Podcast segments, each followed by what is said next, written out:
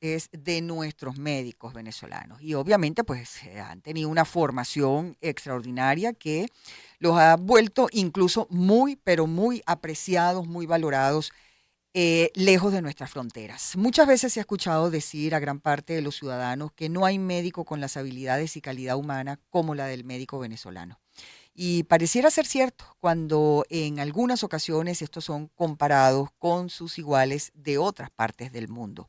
Precisamente para entender a fondo lo que hay detrás de esta frase que se hace constante y cada vez más y saber cómo es la formación de los médicos venezolanos. Hoy tenemos con nosotros acá en el estudio al doctor Mario Patiño, profesor titular y decano de la Facultad de Medicina de la Universidad Central de Venezuela, doctor en educación, expresidente de la Sociedad Venezolana de Medicina Interna. Doctor Patiño, un placer recibirlo acá en el estudio. Bienvenido. Honradísimo que esté aquí con nosotros. ¿Cómo está? Bienvenido. Gracias.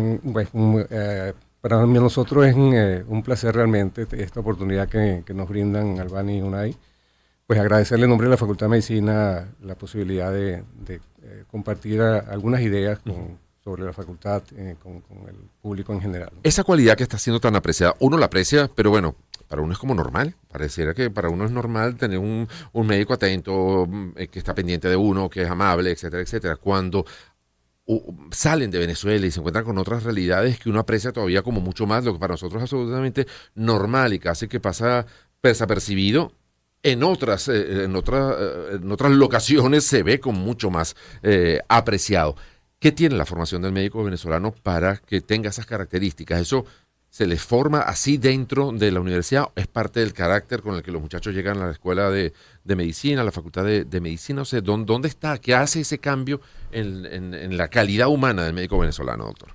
Fíjense, de, las cosas que hay que, eh, reivindicar es el acervo de la educación médica venezolana. Son 200, mm, más de 250 años de historia de, la educación nuestro país eh, pues, fue pionero de los estudios médicos de posgrado. El primer posgrado clínico de América Latina nace en nuestra ilustre Universidad Central de Venezuela.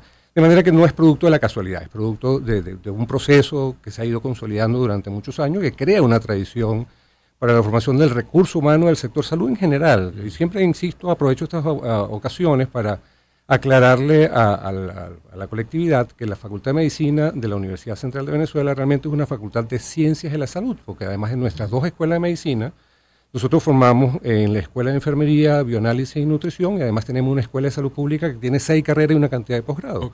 Solo que, bueno, nuestro libertador cuando fundó la facultad en 1827, próximamente cumplimos 200 años, ahí está parte del patrimonio este, le puso un nombre de Facultad de Medicina, porque en esa época probablemente no conocíamos el resto de, de las disciplinas del sector salud. De manera que este rasgo probablemente no es propio de los médicos nada más, que es propio del resto del recurso que se forma en la facultad, y digo, el acervo está en esos 200 años o más de historia que tiene, en el caso concreto, nuestra facultad y nuestra ilustre Universidad Central de Venezuela en la formación de este, de este recurso. Mm.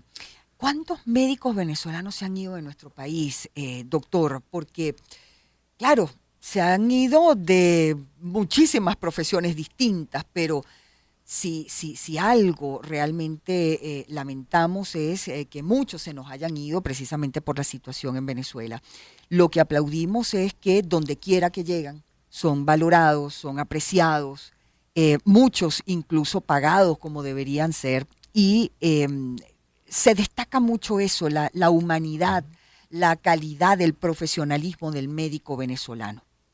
Sí, eh, uno obviamente se, reconforta cuando escuchas mm, este tipo, obviamente como, como formadores de ese recurso humano también resentimos que, formamos un recurso que debería ser para provecho de nuestra población y termina ah, siendo utilizado por otros países que no invirtieron ni medio en la formación de este personal el formar un médico implica además de mucho ah, esfuerzo, mucho dinero, eh, es una inversión. Uh, no, no, hay duda que, uno se siente gratificado cuando escucha que lo que estamos formando eh, eh, tiene las características que lo diferencian de, sus pares de otras, de otras localidades. Pero bueno, ah, también tenemos que ser honestos en el sentido de que esa calidad de formación del profesional de la salud en el país también ha, perdido, se ha deteriorado eh, en, los últimos años, producto de razones que todos conocemos. Y nosotros como autoridades de la Facultad de Medicina tenemos, estamos conscientes de ello, porque entonces hay que replantearse los modelos de gestión, no solamente académicos, sino eh, la gestión administrativa, económica, porque si bien somos una universidad pública ah, que depende de o, debería tener el, soporte que al Estado le corresponde por obligación constitucional, probablemente ese modelo de gestión de esa universidad pública dependiente estrictamente de los recursos del Estado, que aunque nos diesen el 100%, que lo que nos dan es el 2% del presupuesto solicitado, probablemente no, no sería suficiente, porque es una estructura muy compleja. Les comento, la Facultad de Medicina de la Universidad Central de Venezuela tiene seis escuelas mm, eh, para pregrado y siete institutos de investigación, de manera que es una estructura sumamente compleja, pero con muchísimas capacidades que están al servicio o para servirle al país. Y además ahí pudiera haber una relación o una alianza con eh, los otros sectores, tanto públicos como privados, que le permita a la universidad y a la Facultad de Medicina un modelo de autogestión, de manera que nunca más dependamos de, un gobierno de turno, de esto o de cualquier otro. Y es un poco lo que visualizó el Libertador cuando nos dotó de todos esos terrenos que, constituyen la zona rentable, un poco para garantizar la autonomía administrativa, porque la autonomía académica todavía asumimos que la tenemos, pues la administrativa pudiéramos conversar y hay dudas sobre el respecto. Eh, con relación a, la calidad del estudiante que entra a la Universidad Central de Venezuela, porque claro, ya para cuando un muchacho 17, 18, 19 años entra a la, a la universidad a estudiar medicina, ya viene con muchos logros y con muchas capacidades, pero posiblemente también con muchas carencias en, distintas áreas. Si pudiéramos hacer una comparación, siempre son odiosas, pero bueno, lo que está entrando ahorita a estudiar medicina a la, a la universidad frente a esos profesionales que ya están graduados y que ahora están fuera del país. No sé, ¿cómo, cómo podríamos evaluar eh, la calidad del muchacho que sale de bachillerato a entrar a estudiar medicina? reitero el creo que nosotros tenemos que ser conscientes como universitarios y como ciudadanos que mm, se ha perdido calidad. Decir que no es cierto, pues estamos negando nuestra propia realidad. Nuestra obligación es recomponer, recomponer el hilo institucional, ver cómo logramos eh, eh, recuperar esas capacidades que, se han perdido. Eso obviamente requiere recursos, eso no se decreta. La calidad de la educación implica un profesor mm, eh, dignamente remunerado, con unas condiciones de trabajo adecuadas un estudiantado que en el pasado tenía comedor universitario, transporte, becas, que actualmente no lo tiene, por lo tanto es un muchacho que está ingresando si tiene algunas limitaciones, pues esta realidad social lo va a excluir de los estudios universitarios y eso el Estado debería garantizar que no fuese así. En muchos casos hasta que han visto completo física, química, biología, matemáticas, eh, y en otros casos no. El otro tema es la formación. Así como nosotros reconocemos que a nivel universitario puede haber mm, limitaciones o pérdida en la calidad, a nivel eh, de primaria y bachillerato, pues obviamente el estudio reciente de la Universidad Católica que pone en evidencia algunas ah, deficiencias importantes en formación básica, lo que hace es demostrar lo que nosotros suponíamos que estaba pasando. Bueno, en la Facultad de Medicina ah, se está trabajando en, esta, en, esta, en los últimos meses en crear cursos propedéuticos de nivelación que nos permitan, de alguna manera, antes que el muchacho empiece sus estudios formales, compensar alguna de esas limitaciones. Ya el curso propedéutico se inició hace unas dos o tres semanas y eh, para los estudiantes que ya tienen su cupo garantizado, ah, lo otro importante, si me permiten, es comentarle que a propósito de la pandemia, tenemos un rezago de dos cortes, tenemos 400 muchachos esperando para ingresar, que, es una realidad que tenemos que atender también. Ahora, esos dos años que tienen que esperar, lo que estamos ofreciendo es un curso de nivelación que les permita aprovechar ese tiempo, crear su identidad de, de pertenencia a la institución al mismo tiempo trabajar en estos problemas mm, de deficiencia de formación, tal cual, de manera que cuando ingresen, pues no, las condiciones no sean peores con las que egresaron del bachillerato. Por supuesto. Ahora, eh, doctor, y conversamos, amigo, con Mario Patiño, profesor titular y decano de la Facultad de Medicina de la Universidad Central de Venezuela, doctor en educación y expresidente de la Sociedad Venezolana de Medicina Interna. ¿Cuántos años? Porque, claro, eh, yo digo que eh, el médico no para de estudiar en toda su vida, porque obviamente pues la ciencia va avanzando, la medicina también va avanzando a nivel eh, mundial. Sin embargo, ¿cuántos años exactamente se requiere para salir graduado y además en la capacidad de atender a otro ser humano cuya vida va a estar prácticamente dependiendo de las manos de ese médico que le atienda? Sí, la duración de la carrera de medicina en el país es de seis mm. años, independientemente de la universidad donde te forme. Ahora, eso introduce un concepto que también es importante eh, compartir con la, con la audiencia, que es el, el, modelo de formación. El modelo tradicional era un modelo basado en el conocimiento. Si uno tenía la idea que si yo me sabía el libro de medicina interna, que es mi especialidad, pues yo iba a ser un buen internista. Ya el conocimiento está demostrado en la sociedad del conocimiento que eso es fungible a corto plazo, de manera que más que el muchacho sepa el estado del arte que se va a obsoletizar en muy poco tiempo, lo que estamos procurando con el modelo de educación basado en la competencia profesional es que además de conocer, el muchacho sepa qué hacer con ese conocimiento que son las herramientas cognitivas y además que tenga la formación en valores que le permita mantener eh, eh, ese, ese, reconocimiento de ese médico humanista o con profesionalidad que nos ha caracterizado y del cual ustedes hacían mención al comienzo. De manera que la competencia es la integración del contenido, del conocimiento, que te digo que ya no es la razón de ser del proceso pedagógico, las herramientas cognitivas y las herramientas afectivas. Cuando tú integras esas tres cosas en, en el estudiante, que tenga el conocimiento, que sepa qué hacer, además tenga la actitud que corresponde a un profesional de la salud. En ese momento estamos graduando, perdón, un profesional eh, competente. Y eso es la curiosidad para seguir investigando. Total, eso, eso es una actitud, la, necesidad de aprendizaje permanente, porque es que, te digo, el conocimiento se renueva muy rápido, cada 10 años se duplica, de manera que no hay intelecto humano que pueda manejar el volumen de información que, eh, se, ah, que se genera, que se genera en, medicina. Hoy en día es una carrera más masculina, más femenina, están 50-50. No, no, la mayoría, eh, me atrevería a decir que el 70% de nuestros estudiantes son mujeres. De manera que es una eh, carrera. Hoy en día es, femenina, una muy, carrera muy femenina. Eso yo creo que está pasando en buena parte de las carreras universitarias. Bueno, el área de comunicaciones, de, ya desde los tiempos en que uno estudiaba, nosotros éramos, la proporción era 80-20 por lo menos. 80% mujeres, 20% hombres. Bueno, ahorita eso se no solamente invirtió, o sea, ha, aumentado, mucho el número de médicos y mujeres.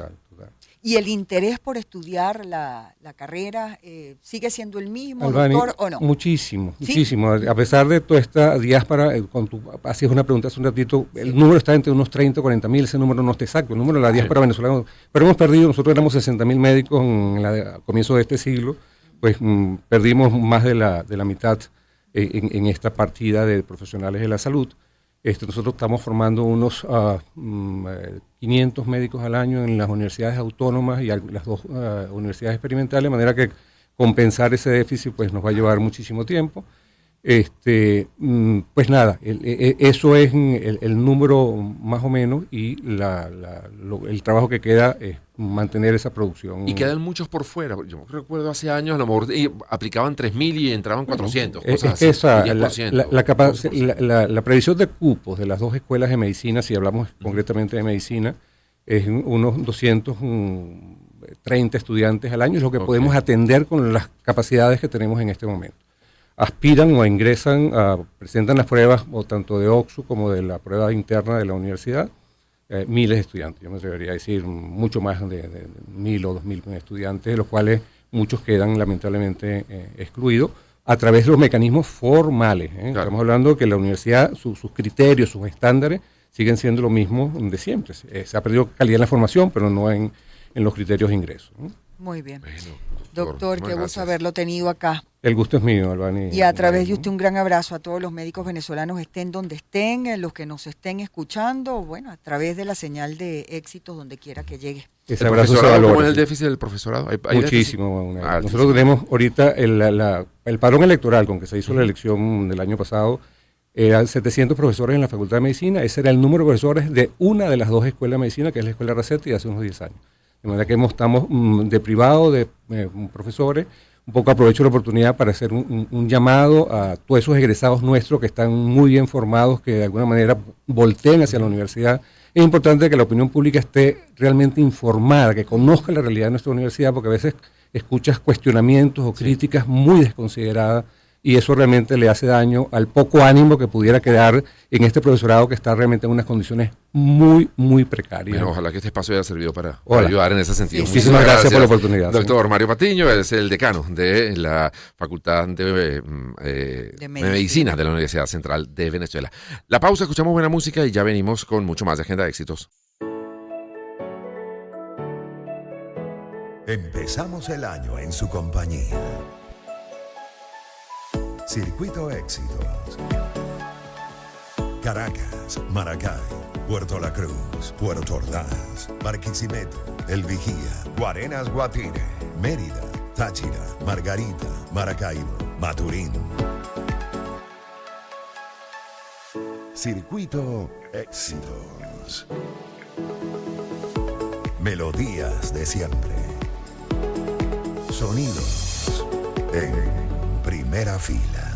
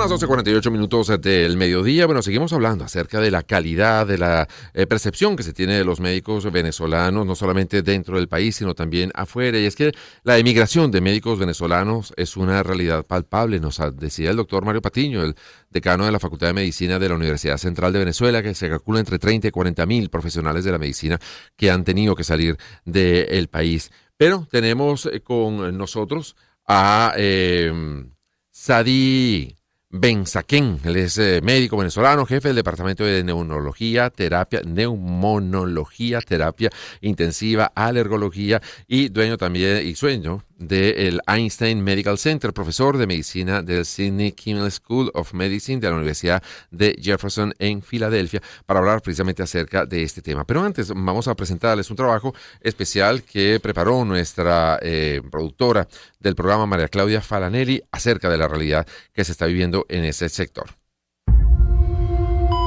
Estudios señalan que en Venezuela el flujo migratorio de médicos hacia países vecinos comenzó en el año 1983, pero era un fenómeno inusual y poco relevante. A partir del 2008 empezó a verse con mayor frecuencia hasta que en el año 2015 el éxodo de profesionales golpeó fuertemente al área de salud. Son varias las cifras reportadas por distintas organizaciones, ya que hasta ahora no hay dato oficial que refleje la realidad de este sector. Para la Federación Médica Venezolana, se han ido del país más de 42.000 médicos y enfermeros en los últimos ocho años, mientras que la ONG Médicos Unidos de Venezuela reportó que solo en 2021 el éxodo fue de 32.000 especialistas. Se calcula que la mayoría de estos profesionales está en países como Colombia, Chile, Argentina, Perú, Estados Unidos, Canadá y España. Según estimaciones, el grueso de esta migración está compuesto por médicos de mediana edad con especializaciones y años de experiencia, lo que ha ocasionado un hueco generacional en el sector venezolano. Los galenos reportan que las condiciones salariales y laborales son las principales razones que han provocado las renuncias y los ha llevado a ejercer y poner en práctica todos sus conocimientos en centros de salud de otras naciones. Bueno, una gran pérdida, sin lugar a dudas, para nuestro propio país, em, sobre todo cuando uno se siente tan orgulloso ¿no? de los médicos eh, venezolanos. Afortunadamente, pues eh, para otras latitudes, pues están eh, gozando de, la excelente atención y la también educación que han tenido esos médicos formados acá en, en, Venezuela. Y la bienvenida, ahora sí, formalmente al doctor Sadi Benzaquén, médico venezolano, quien muy gentilmente nos atiende desde fuera de nuestras fronteras. Bienvenido doctor. Eh, muchísimas gracias, Unai eh, Albani, por tenerme en su programa. Un honor para mí. Bueno, preguntarle, doctor, usted que tiene la, experiencia ¿no? de, estar trabajando fuera de, Venezuela, em, a ver, ¿en qué circunstancias se puede decir eh, se trabaja en el exterior y haciendo la comparación que bien conocemos, pues, que se vive lamentablemente en, en nuestro país? Bueno, yo tuve la suerte de, emigrar a los Estados Unidos en el 2003. yo había hecho inclusive mi especialización en medicina interna y empecé a hacer terapia intensiva en el centro médico de Caracas. En ese momento estaba el, el doctor Beso, que desafortunadamente nos dejó y falleció, pero al que le debo muchísimo en mi carrera.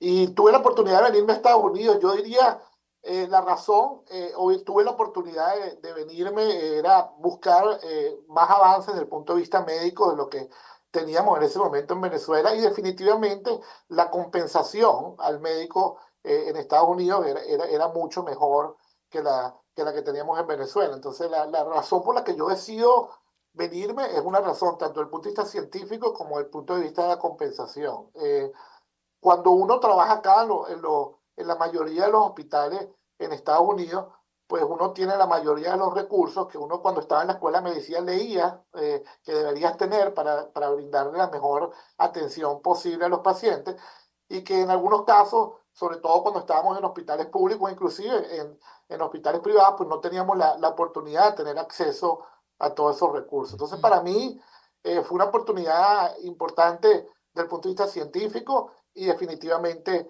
desde el punto de vista laboral afortunadamente, por ejemplo, acá en Estados Unidos la compensación de los médicos es, es, buena. Pues. ¿Y cuál es la reacción, digamos, tanto del paciente como de sus colegas médicos allí en Estados Unidos frente a lo que es su formación? Digamos, ¿cómo son recibidos por, esos dos sectores, tanto pacientes como, como colegas? Sí, mira, la, la, la, realidad es que la competencia acá en Estados Unidos, sobre todo donde yo he tenido la oportunidad de, ejercer, es grande porque son lugares académicos y todas las personas que están lateral a uno o en posiciones superiores tiene un conocimiento de lo que uno tiene que tener la humildad para aprender, pero eso no quiere decir que uno no tenga también la capacidad. Entonces, yo creo que una de las cosas que caracteriza al médico venezolano, que eh, en general, que, que nuestros colegas eh, no, nos reconocen, es ese contacto directo con el paciente. ¿no? En general nos ven como unas personas buenos clínicos, aunque hoy en día la realidad es que con toda la, lo estaba diciendo el doctor Patiño, estaba oyendo su conferencia, hoy en día con tanta información es más más que poner la mano al paciente, eh, eh, es tratar de poner toda esa información conjunta y, tomar una decisión que sea lo mejor para el paciente. Pero yo sí creo que la mayoría del diagnóstico se hace oyendo al paciente. Y acá, por ejemplo, en Estados Unidos hay mucha presión a veces de ver pacientes como una maquinita y, a veces uno pierde esa, esa, esa, ese tiempo que uno tiene que sentarse a oír al paciente. Así que yo creo que la, comunicación con el paciente, el contacto con el paciente, el escuchar al paciente, el tener esa cercanía con los pacientes, yo creo que es una característica típica del médico venezolano. La mayoría de los médicos estén venezolanos, donde estén, yo creo que tienen esa característica y la mayoría de, profesionales que están acá en Estados Unidos de, otras, de, de, de otros eh, países, yo creo que reconocen esa, esa calidad que, que pues se nos enseñó en la escuela de medicina y que creo que también uno lo tiene por ser venezolano, es como somos nosotros, ¿no? Es abrir tu casa, es, que todo el mundo venga a la casa, no importa quién sea, o sea, ese tipo de, de, de personalidad caribeña que nos caracteriza, yo creo que lo, lo hacemos reflejado en la, en, la, medicina y nos hace peculiar y, y, es algo que los pacientes realmente eh, eh, adoran de nosotros. Claro que sí. Usted atiende, eh, doctor, eh, pacientes de distintas nacionalidades. ¿Ha tenido oportunidad también eh, de atender a, bueno, a compatriotas venezolanos allá también en, en los Estados Unidos? Sí, no, bueno, obviamente no, no, no, me gusta ver a nadie enfermo y menos a un compatriota, ¿no? Pero sí, he tenido la oportunidad de ver a muchísimos pacientes venezolanos aquí, eh, aquí ahorita que estoy en Filadelfia, cuando estuve en, Cincinnati, inclusive en Chicago, muchos también referidos que viajaron a Estados Unidos para verse conmigo y, y, veo muchísimos pacientes latinos. Cuando me estabas comentando otra característica, por ejemplo, en el hospital donde yo estoy, la mayoría de la, de la población es African American, pero tenemos una gran población latina, sobre todo dominicanos y puertorriqueños. Y yo creo que el hecho de hablar el mismo idioma ayuda muchísimo. Volvemos al mismo punto de la comunicación. Obviamente aquí los hospitales tienen traductores que uno los puede tener online o los puede tener con el paciente, pero no es igual. No es igual cuando tú hablas el idioma, entiendes la cultura y eso crea una relación, una relación mucho más afectiva entre el paciente y el médico, que lo creas o no. Un, un, médico que habla español ve a un paciente que habla español y, y, otro que no lo habla con un traductor. Y muchísimas veces me han pasado que tú haces el diagnóstico hablando con el paciente cuando esa información no la pudiste obtener por más que hicieras una buena pregunta por medio de un traductor. Entonces, eh, yo creo que eso es una de las cosas, yo, yo amo a todos mis pacientes, pero definitivamente tengo una conexión súper especial con los pacientes latinos y los pacientes venezolanos. Y ya para finalizar, eh, doctor eh, ¿cambia también el paciente, digamos? Eh, cuando usted ve un paciente latino, más o menos con nuestra misma idiosincrasia, tiene una actitud distinta a cuando uno ve un paciente anglosajón que a lo mejor pues no está acostumbrado a esa cercanía y más bien puede, digo yo, a lo mejor haber algún cambio en la actitud de él, no sé, eh, cambia también el paciente. Eh, absolutamente, yo creo que uno tiene que adaptar la conducta clínica al paciente que uno está viendo. Para hablar por, por por ejemplo, de la, de, de, la persona americana, en general las personas americanas son excelentes personas, mantienen la distancia. Yo siempre le coloco a los médicos que llegan a Estados Unidos el, el ejemplo del ascensor. Mm. Tú puedes estar, yo me acuerdo, estaban en el ascensor, caen cinco personas, estábamos en el Pérez Carreño, habían diez personas, todos acurruchados y no hay problema. Acá en Estados Unidos a veces tiene un ascensor, tiene cinco personas, hay tres y los otros no entran. Y no lo hacen por mal, sino que las personas tienden a mantener ese espacio, ¿no? en, el, en, el, en, el, en, el, en el contacto clínico también sucede, o sea, eh, eh, no digo que, que no puede darse, pero es más, raro que tú vayas a abrazar a un paciente, que le vayas a dar una palmadita. Quizás el paciente latino, eso es algo que estamos, estamos acostumbrados y se ve más, ¿no? Entonces yo creo que uno tiene que adaptar la conducta clínica al tipo de paciente y el tipo de cultura con lo que uno esté lidiando. Mm, ya finalizando, doctor, eh, mm, no hay duda de que teniendo todo el conocimiento y la formación para una profesión eh, tan delicada como es la, medicina, Em, no se podría hacer nada si no se tienen los, eh, las herramientas, ¿no? Para poder salvar incluso la vida de un paciente. Poder tener a mano todos esos instrumentos, toda esa tecnología avanzada, todas las herramientas que un médico necesita para poder hacer su trabajo como es debido y entendiendo las dificultades que en ese sentido tenemos acá en Venezuela. Su testimonio, doctor, ¿Qué, qué, qué, siente usted como profesional de la medicina teniendo todas esas herramientas como debe ser a mano? Bueno, yo de, lo que siento primero, eh, gracias a Dios tuve la oportunidad de venirme y tengo la oportunidad de tener todos esos recursos. Para los médicos que están en Venezuela, sobre, y tengo muchísimos amigos, gente de la promoción, que están oyendo el programa, la tercera promoción de médicos, de médicos anual de Río Cortés, eh, yo, yo tengo muchísima admiración por el médico venezolano y eso es algo que yo creo que también es típico, porque a veces cuando no tienes todos los recursos tienes que innovar, ¿no? Y cuando ya vienes acá y tienes todos los recursos, pues te hace, te sobresales mucho más. Entonces, yo, yo creo que le doy gracias a Dios que tengo la oportunidad de estar acá y tener todos esos recursos. Eh, pero por otro lado, siento una gran admiración por los colegas venezolanos, como el doctor Patiño, que estaba hablando ahorita anteriormente, que siguen haciendo patria, siguen entrenando gente en la Universidad Central independientemente de los recursos, lo que yo soy como médico, siempre lo digo, se lo debo a la Universidad Central de Venezuela. Yo de hecho ya me vine formado. Eh, para mí yo vi venirme a Estados Unidos como que estaba aprendiendo inglés, mi inglés no era el mejor y me pagaban, así que bueno, disfruté por lo menos esos tres años de medicina interna, pero yo sí creo que independientemente que uno no tenga la última tecnología, el último robot, la última mutación para tratar el cáncer, uno tiene acceso a la información. Si uno se forma bien y uno lee, uno puede proveerle esa información al paciente y bueno, el paciente decidirá, ¿no? Si es un paciente que no tiene recursos, pues tendrá que tomar la mejor decisión basada en los recursos que, que tenemos. Si el paciente tiene recursos, podrán irse a, a, uno de los mejores centros oncológicos del mundo a tratarse. Entonces yo creo que para, la, para los que están oyendo la entrevista, sobre todo los estudiantes, traten de leer, traten de formarse bien. Hay excelentes profesores en Venezuela. Y como digo, mi mayor admiración a los que siguen eh, viendo pacientes ahí en Venezuela. Yo sé que la medicina que se hace, por ejemplo, tanto en público como en privado, desde el punto de vista del, del, del, nivel académico, sigue siendo alto, ¿no? Y por lo menos uno le puede proveer esa información a los pacientes. Gracias, doctor. Muchísimas gracias. Gracias, doctor Sadaya Benzaquén, médico venezolano. Eh, actualmente es profesor de medicina del Sidney Kimmel School of Medicine de la Universidad Jefferson en Filadelfia. Muchísimas gracias y pues, la transmitimos también nuestro orgullo hacia todos los médicos venezolanos. Y bueno, llegó el momento de, de despedir el programa y hoy lo vamos a hacer recordando una serie que era fabulosa. Oigan eso.